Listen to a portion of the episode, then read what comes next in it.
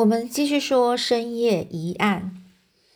那所以呢，这是福摩斯呢就说啦，所以就是这样啊。于是呢，这个凶手啊就装装成了这个酒鬼，然后呢就这样子东倒西歪的走着，趁这个警员不留心啊，就是没有注意呢，就巧妙的就逃脱了掉了。可是呢，他一镇静下来，仔细的想一想，也许是走出门以后就把戒指掉在路上也说不定。但如果为了找他在那里整个徘徊的话，就会碰到这个警察一堆警察在那边啊。如果被他们怀疑抓起来问话，那就危险了。他就没有办法，只好呢就赶快逃走。你如果是他，你要怎么办呢？我就想一想，我就说啊，我如果是那个凶手的话，哎呀，对啦，我会非常慎重啊，就会留意今天报纸的广告，看一看有没有什么失物招领这一个地方。这父母就说：“哎呀，看来啊，人同此心啊，就每个人就是这样想。所以呢，我在这个晚报上刊登这个广告，在路上捡到了结婚戒指，会被这个毒杀案啊，跟会和这个毒杀案有关联，这是谁也不会联想到的。没有关系，就把戒指拿回来好了。凶手这么想吧，就会放大胆子到这里来拿的。不过这时候呢，我就问：不过怎么样呢？”这福尔摩斯就说：“对方啊是个凶猛的家伙，你打仗的时候带去的手枪，现在是不是还带在身边呢？”这我的心脏突然跳动起来，感到非常不安啊！和那个凶猛的家伙枪战哦，是不是太危险了啊？我就这样自己告诉自己。然后呢，就想就说啦，在这里进行枪战太危险了啦。福尔摩斯呢就微笑了，慢慢说：“哎呀，你别那么紧张好不好？”但是万一有什么危险的时候，用手枪保护自己啊，百分之九十九不会有什么危险呐。你有没有手枪啊？是不是放在那个房间里呢？我就说，哎呀，我把它收起来了。这时候福尔摩斯就说，那赶快趁现在，赶快把它插一插，把子弹装进去，好保护自己啊。哎呀，我就说这厉害的家伙就要来了，唉，没办法了。于是呢，我就从这个房间里拿出了手枪和五颗子弹，带到客厅来。这实在是太危险了，我就用这个脓布啊，把枪擦干净之后，将子弹装了进去。福尔摩斯看着我这些动作，提醒我说：“把枪放进衣袋里好啦，没有关系，我就会想办法让他不提防。然后呢，巧妙的把他抓住。当然啦，如果对方……”如果发觉到的话，开枪打我们的话，可能也有这个就被中断了。我呢就说尽量设法不要让对方发觉，这一点要多注意啊。所以啊，这福尔摩斯说，对方走进来的时候，你一定要看起来就好像若无其事的样子，好像没事。你如果太注意他，那家伙会立刻警觉到的。我就说要装出什么样子啊？我实在太难了吧？福尔摩斯说，你虽然打过仗，可是胆子却不大诶。我呢就看着时钟，就说：“这里跟战场不一样，不是吗？”哎，已经八点过二十，过十二分了。嗯，这福尔摩斯说他就要来了。这个家伙到底长什么样子呢？福尔摩斯又站起来，把门啊稍微开了一点，把钥匙插进钥匙孔里。哎，我就问你怎么打算把凶手关在房间里是吗？是啊，有这个打算，因为这个家伙跑太快了。嗯，跑得太快的家伙。我觉得将出现的对手就像虎豹一样的可怕。突然之间，门铃响了。这拉你的人呐，力气很大，声音好响哦。我就喊着说：“那家伙来啦！”然后呢，心扑通扑通跳着不停。福尔摩斯一句话也不说，很静静的就在那边听着。女佣呢，听到声音啊，立刻出去开门。这个时候呢，外面的人呢就在问啊：“有一位华生医生，他是不是住在这里呢？”奇怪，这样出声出气的声音。不久后呢，爬楼梯上来只有一个人，嘟嘟嘟嘟嘟，他的脚步声啊，多重啊，好像不是那种步履维艰，就是那种走路不稳的人的那种声音哦。这就奇怪了，福尔摩斯皱了皱眉头。脚步声到了我们房间外面，便就停住了。这时候，对方轻轻的敲门，说：“敲门啊。”那是个高子高个子非常高大，然后脸孔红色的男人哦。昨天晚上毒杀案件的嫌疑犯就要出现了吗？我的心脏虽然扑通扑通的跳着，但是我却用蛮不在乎的声音说：“哎呀，请进，请进，进来吧。”这个门开了，我看了一眼走进来的人，差一点就诶的一声喊出来。走进来的不是男的，是一个憔悴而邋遢的老太婆。她呢是戴着这个灰色的女帽，两只眼睛呢不但发红，而且烂了，满面整个是皱纹，穿着肮脏的像烂布一般的褐色洋装。他从袋子里拿出了晚报，然后手发着抖，是年龄大太大的缘故吗？这样满面皱纹的这个老太婆，我们怎么样和她格斗啊？我用眼光向这个福尔摩斯这样表示。糟糕，我这一次搞错了。福尔摩斯好像表示这种意思似的，显示出奇怪的样子。这料事如神的福尔摩斯，这是什么？这时啊，什么也不说，只是在嘴里嗯的这样子发出这个声音。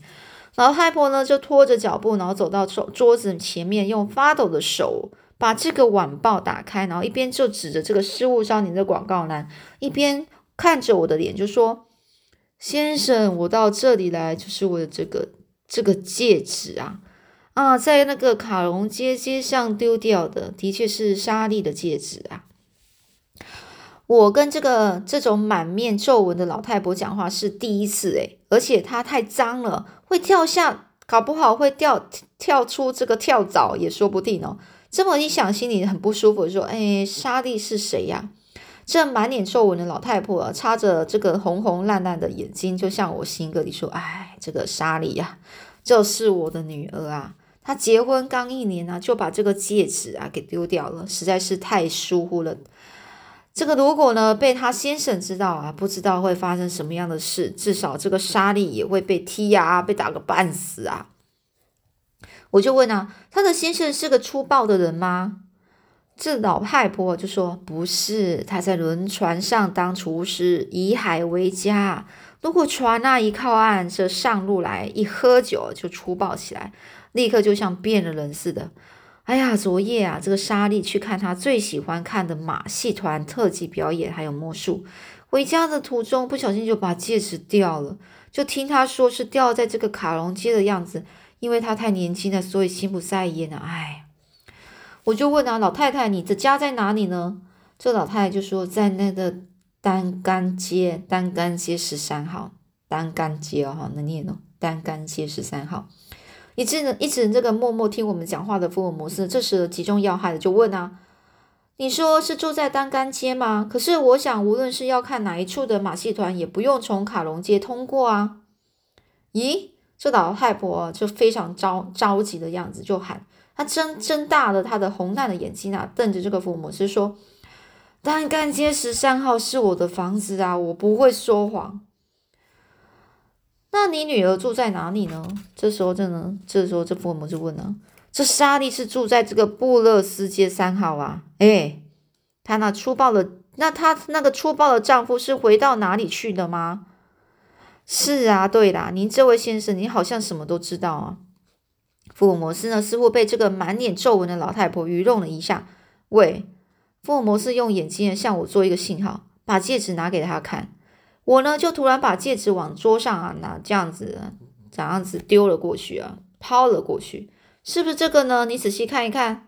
哦，我就这样问那个老太婆了。老太婆睁大眼睛啊，非常感激说：“谢天谢地，就是这个，一点也没有错啊，多谢先生的好意，因为这是纯金。”但他一看到戒指呢，便就像抢夺似的把戒指拿到手上，用颤抖的手把它当做宝贝一样放进衣袋，然后呢扣着纽扣，然后一边就说：“真是谢天谢地，这样莎莉也可以放心的。谢谢先生，先生的大恩啊，我不会忘记。谢谢您，谢谢您。”这个人啊，这个老太婆一再的道谢之后，他呢就整整个就是。就是走的，就是边走啊，然后走路不是很稳的，就从这个旁边的门走了出去。福尔摩斯突然站起来，然后呢，飞也似的往自己的寝室跑去，不到两分钟就走出来。他呢是戴着个大帽子，围着领巾，一边穿着大衣，然后就说：“刚才那个老太婆就是凶手的同伴。他说他女儿去看马戏团的途中丢掉了戒指，这是一个大谎言。我要跟踪他，他所做的、所去的地方一定有凶手在。把你的手枪借给我。”我就说你可要小心呐！哎呀，你就在这等着吧，就要进入决赛了。这福尔摩斯就把我啊拿给他的手枪呢，这个往大衣的袋子里面一塞，就像那个鸟一般的就往外面飞奔出去了。福尔摩斯说：“进入决赛，这么一来就要侦探，这个就要侦破这个毒杀事件喽。”我呢，心脏整个跳得很厉害，走到窗前去，悄悄的就看着外面了。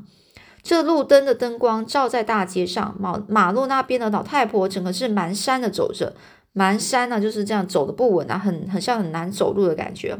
这福尔摩斯呢，用这个轻快的脚步跟着我呢，就看了一眼时钟，发现这时是八点三十三分。福尔摩斯是不是就会回来呢？我一个人焦急的在房间里等着。九点、十点、十一点过去了，福尔摩斯还是没有回来。我不知道有多少次在房间里走来走去，这是怎么一回事啊？那么精明能干的福尔摩斯是不是遭到毒手了呢？我正在担心的时候，这开门的声音传来了。这时正是十二点差九分呢，就是九差九九分钟就十二点了。哦。我呢是瞪着大眼睛看着这个走进来的福尔摩斯，我可以发誓啊，我从来就没有看过这个福尔摩斯这种怪样。他好像尝到了什么苦味，却又觉得好笑似的，在椅子上坐下来。然后呢，他就突然大声笑起来，笑到最后，然后咳嗽。我就很吃惊啊，哎，到底怎么啊？是不是像那个老太婆说的那样呢？这个，哎。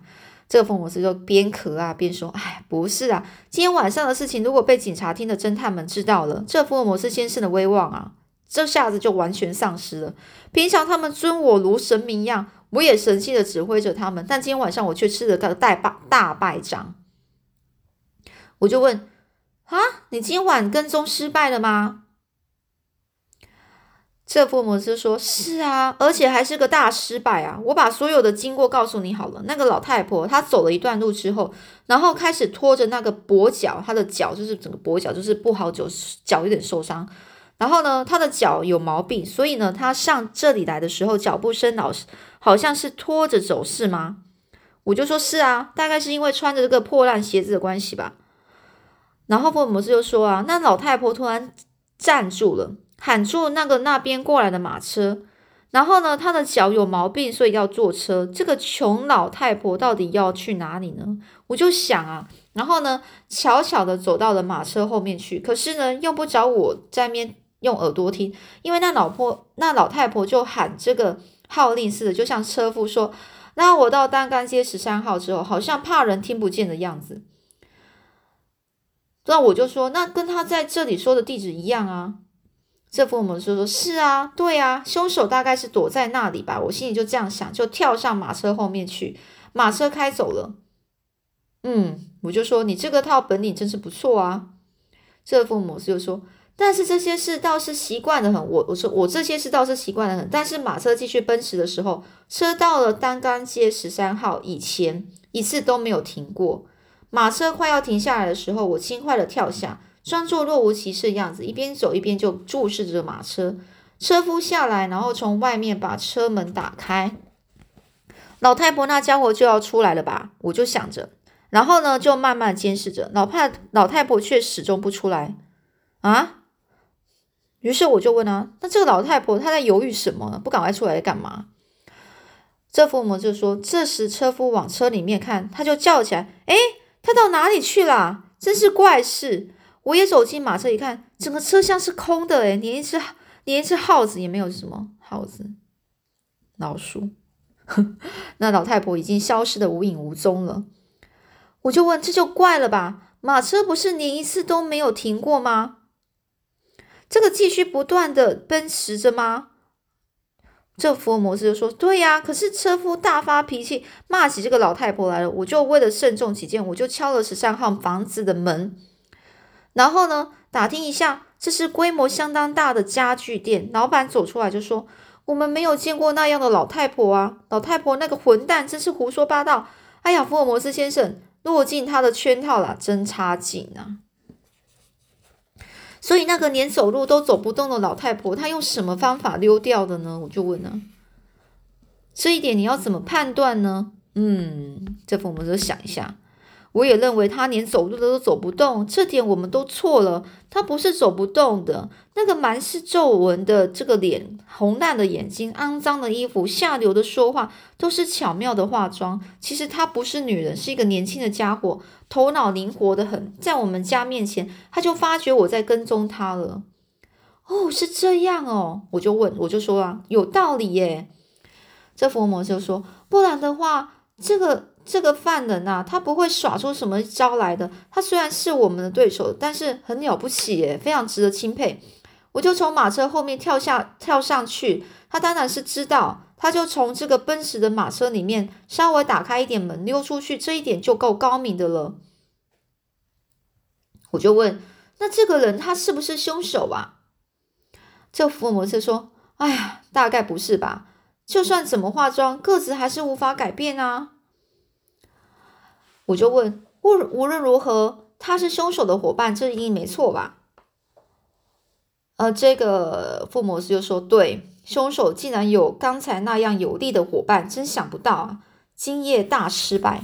我要把手枪还给你，我们来睡觉吧，尽量休息，使精力饱满。”明天重新再和他交锋好了。对手是意外的大敌呀，一个大敌人呢。福尔摩斯啊，尽管说大失败，还是快活的笑着。第二天呢，各日报纸呢，对于谜般的谋杀案件都以大篇幅的登载着。我从这些报道里面呢，把可做侦探资料的地方抄录了下来。上面就写着，死者是个绅士，名叫伊拉伊纳克土勒巴，是美国人。土勒爸好像在五六个星期前到伦敦来的样子。他住在这个特勒斯街夏尔班夏尔邦夫人的家里面。他的秘书约瑟夫斯坦卡逊也是和他一起从美国来到这里旅行的。两个人都住在夏尔邦夏尔邦夫人的家里。他们办完了在伦敦的事情和完成了游览的目的，便向这个夏尔邦夫人告别。收拾行李，走出了寄宿的房子。那时呢，他们说我们要乘快车到利利物浦去。可是那一天，有人看到他们俩在这个尤斯顿火车站的这个月台上走着。他们到底有没有坐上往这个利物浦的火车，谁都不知道，因为他们后来的行踪完全是个谜。可是土勒爸的尸体突然在这个卡隆街的空空房子里。被巡逻的这个警员南斯发现了，这卡隆街和两个人同开始和两个人开始行踪不明的这个尤斯顿火车站相离有七海里远哦，七海里多哦，就是蛮远的哦。这图勒巴为什么要走进那样的空房子里去呢？而且他死的那么惨是为什么呢？这些疑问到目前为止一点都不晓得。那个秘书斯坦卡逊他到底去哪了呢？警察缇娜。把呃，请所有的力量啊，到就是已经呢，就是据据这个警察呢，就是已经付出了很多的时间啊，在搜寻他的行踪。这两个人所寄宿的房子已经查出，这是格雷格逊侦探科长不眠不休努力的结果。为了要解开这奇案的谜啊，这个除了格雷格逊侦探科长之外，名侦名侦探赖氏的警官也参加了侦查的一个行动啊。尽管这个案件是曲折离奇，终呃终是逃不过这两位名侦探锐利的目光啊！他们一定会侦破的。不，他们为了保障伦敦市民的安全，也非侦破这个案件不可。这我呢，就是这华生啊，就整个抄完了这些报道之后，就像这福尔摩斯就说了：“哎，你的名字怎么都没有登出来啊？”这福尔摩斯就说：“被看出来就不得了了，对方是个很厉害的家伙。”哎。我就说，可是格雷格逊和赖士德他们俩应该向新闻记者说这是你的贡献啊。